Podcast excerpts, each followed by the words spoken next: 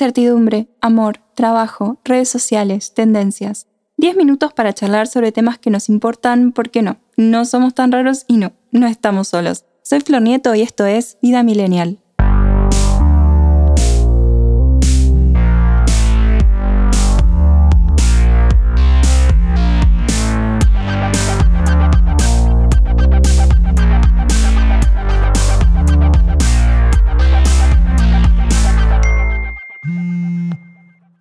Hola millennials, ¿cómo están? Bienvenidos a un nuevo episodio de este podcast original de ADN Sur. Hoy vamos a hablar sobre los padres, todo un tema. ¿Cómo aceptar que no, no son perfectos y aunque siempre quieran lo mejor para nosotros, a lo mejor ni saben qué es? No sé si vieron Gilmore Girls, si no, no importa, no es imprescindible, pero es una serie que me entretiene mucho, pero a la vez me enoja por momentos. Arre anciano le grita una nueve de los Simpsons. No, pero sí, y una de las razones por las que me molesta tanto es por la relación madre-hija que se da entre Lorelai y Emily, y que creo además que es más común de lo que pensamos. Por si no la vieron, hago un recuento rápido. Lorelai, la protagonista, queda embarazada de adolescente y los papás, gente de mucha plata, querían que se quede con ellos a vivir en su supermansión. Y además que se case con el novio. Ella no hace nada de eso, se escapa embarazada y se va a trabajar a un hotel y a vivir en un supuesto galpón en Argentina sería una casa normal y es tipo loft, donde tienen la bañera y la cama en el mismo lugar. Pueden decirme si A, eso está mal, o B, los millennials tenemos las expectativas habitacionales muy bajas, porque a mí no me suena mal. Es una casita atrás del hotel. Bueno, la cosa es que la serie empieza cuando la hija ya es adolescente. Lorelai se pudo comprar su casa, está estudiando y ahora es gerente del hotel. No es que la echaron de su casa, no es que la obligaron a abortar, no es que la maltrataban, pero odia a sus papás porque querían cuidarla siendo una embarazada adolescente y querían lo mejor para ella, que era para ellos, que se case con su novio y darle trabajo al novio en la empresa de seguros del papá millonario. Y ella está toda la serie diciendo, ah, mis papás son lo peor, porque claro, cuando la hija quiere estudiar en un colegio privado, le piden plata y ellos le dicen, bueno, pero tienen que venir a cenar los viernes. Y ella, ah, tengo que ir a cenar con mis papás, tengo que comer palta cuando vivo hamburguesas y pizza, y yo, ¿qué te quejas si tomás traguitos? No tenés que cocinar ni pedir comida, te lo resuelven. Aparte, probás cosas nuevas y tu mamá tiene chef. O sea, después les devuelve la plata, ellos se ofenden, pero después los necesitan de nuevo para que la piba vaya a Yale, la universidad. Después la piba se encariña, pero ellos siguen con esa actitud adolescente de, ah, mis papás, odio a mis papás, me quieren controlar la vida de mis papás, qué pesados y giles mis papás, les ladro y no les atiendo el teléfono. Los papás, obvio que en situaciones se sientan redolidos porque su nieta creció sin ellos y se perdieron desde que nació hasta los 16 porque a Lorelai le pintó. Los papás tienen sus defectos, pero tampoco son tan malos, o sea, es re problema de gente sin problemas. Ah, mis papás millonarios me quieren planificar la vida, pero yo soy rebelde y no quiero crecer porque crecer es estúpido y todos son estúpidos menos yo. Es un re trigger Gilmore Girls para mí porque creo que en cierta forma yo también era así. Todos fuimos así. Pero ya cuando tenés más de 20 adoptar la postura, ah, mamá, me estás arruinando la vida, es muy cringe. Cuando sos adolescente te creo porque tenés las hormonas, estás experimentando cosas, estás despegándote de tu infancia y obviamente que hacer todo eso enojado es mucho más fácil. Tampoco nos olvidemos que nuestro cerebro está en desarrollo, lo que no desacredita para nada a los adolescentes o a los centennials, pero esto es una etapa que con suerte nosotros los millennials superamos o la generación X o baby boomers. Todos son bienvenidos en este podcast. La relación con nuestros papás cambia durante toda nuestra vida. Nunca es igual y depende en qué momento estemos, si somos niñas, adolescentes o si ya estamos en la etapa adulta incipiente o medio ahí. Por supuesto que cuando nacemos y hasta que básicamente nos podemos mantener solos, dependemos de nuestros papás. Y mucho después, en cierto grado también, simplemente porque ellos vivieron más tiempo y pasaron por cosas que todavía nosotros no. Ellos saben cosas que nosotros no. Por supuesto que cada uno es diferente y la sabiduría no necesariamente viene con la edad. Gente que sí y gente que no, como todo, y por eso el pensamiento crítico es tan importante. Y aunque una persona la tuviese recontra re clara en algunas áreas, es muy difícil tenerla clara en todas. Quizás nuestros papás son muy inteligentes para algunas cosas y para otras todavía les faltan un montón de herramientas porque ante todo, nuestros papás son personas. Así es, gran revelación. Como que desde chicos siempre tomamos esta definición de que nuestros papás son seres omnipotentes, omnipresentes y perfectos, Y por supuesto que no, excepto los míos, arre. No, también tienen defectos, pero siempre quieren lo mejor para nosotros. ¿Saben qué es lo mejor para nosotros? ¿Nosotros sabemos qué es lo mejor para nosotros? No sé, más o menos, puede ser. Pero sí sabemos que la persona está haciendo lo mejor que puede con lo que tiene. ¿Por qué ser tan duros?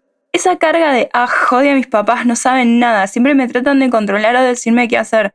O sea, que te digan qué hacer no quiere decir que de hecho lo tengas que hacer. Ya sos grande, a menos que seas adolescente y en ese caso sí, escucha a tus papás. Pero, ¿qué hago antes de pensar, ah, mis papás, soy a mis papás? Recordar que tus papás también son personas, hacen lo que pueden con lo que hicieron con ellos. No todos nacimos en una sociedad en proceso de construcción en donde pegarle a un chico está mal o los castigos físicos en las escuelas son impensados. No todos nacieron en familias en donde se habla de las emociones, los sentimientos, de qué querés hacer en tu vida. Seguramente ellos crecieron en contextos mucho más duros, o sea, Recién en 1951 las mujeres pudimos votar en Argentina. ¿Se imaginan? Y en ese contexto tu mamá, tu abuela, a menos que sea muy progre o esté muy ayornada, es un bondi. Y la sociedad cambió mucho, no tienen los parámetros que tenemos ahora. Y a muchos les cuesta adaptarse porque claro, su realidad o lo que estaban acostumbrados no es lo que pasa ahora y es difícil. Yo a veces miro serie de los 2000 porque me gusta ver un mundo en el que las redes sociales no eran todo todo el tiempo. Imaginen ellos. ¿Está bien que tengan comentarios machistas, xenófobos o homofóbicos? No, pero la deconstrucción es un proceso de capaz vos te diste cuenta antes, pero ya a los 15 capas decía puta o puto despectivamente. Sí, horrible, sí, me da vergüenza, pero ahora ni en pedo diré algo así. Aprendí. Acá nadie soporta un archivo. Igual agárralo con pinzas, porque, y me acuerdo de una película que mi psicólogo me recomendó ver, Dogville de Lars von Trier, alta peli. Al final el papá de la protagonista le dice que ella es re arrogante y se cree mejor que el resto porque perdona cosas que ella jamás haría y es re same. Pero no es de arrogante, es que uno quiere ser mejor persona y no todos tuvimos las mismas oportunidades. Von Trier diría quizás que soy arrogante y una p***uda, pero Von Trier es un tipo muy raro y le hizo muy, muy mal a Björk en la peli Bailarín en la Oscuridad y jamás se lo vamos a perdonar. Ah, ¿por qué hablado en plural? Pasar tiempo con ellos y darles bola en serio. El psicólogo Arturo Torres dice que para mejorar una relación con los padres siempre es necesario pasar más tiempo con ellos. Estos momentos ayudan a conocer sus puntos de vista, a darles la oportunidad de romper nuestras expectativas acerca de lo que creemos que son sus gustos y opiniones, y por supuesto, expresar afecto, además de crear expectativas de buen comportamiento.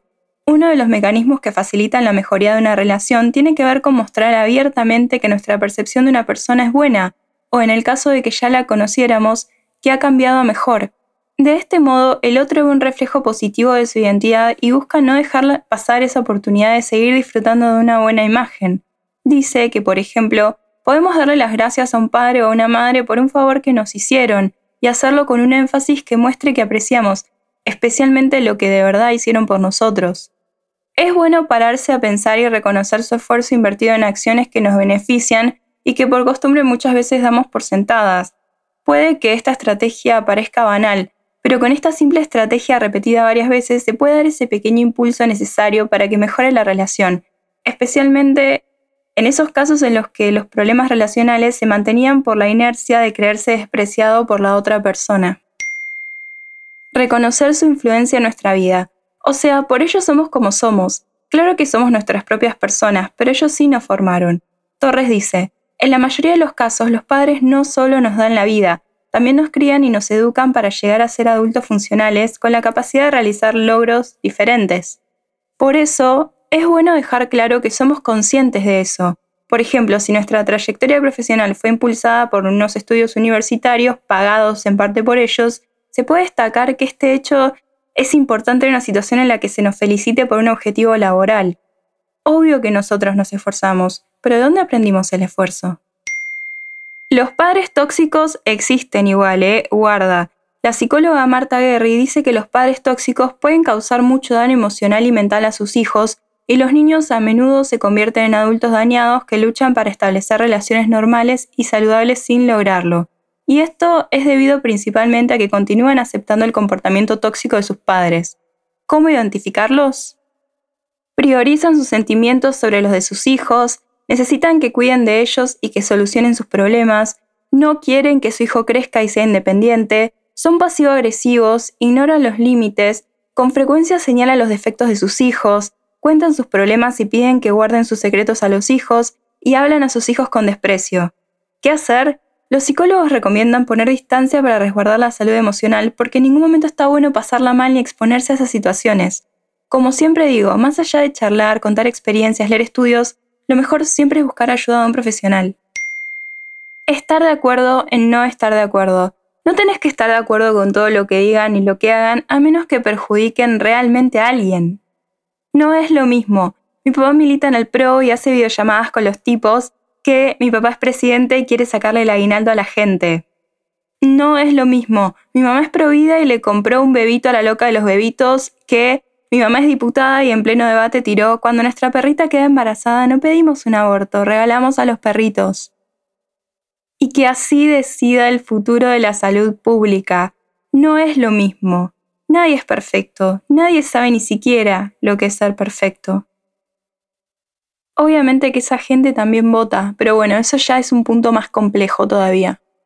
Acá me puse del lado de los boomers y los X, sí, pero porque más allá de que se nos retrate a los millennials y a los hijos en general como unos parásitos que no valoran nada y creen que merecen todo, queremos a nuestros papás y que por ello somos así. Así que la próxima vez que algún X o boomer te bardee, le puedes decir, ah sí, tu generación me crió si te gustó este podcast, seguilo. Si querés dejar algún comentario o proponer un tema, podés buscarme en www.adnsur.com.ar y en mis redes sociales. Muchas gracias por escuchar y hasta la próxima.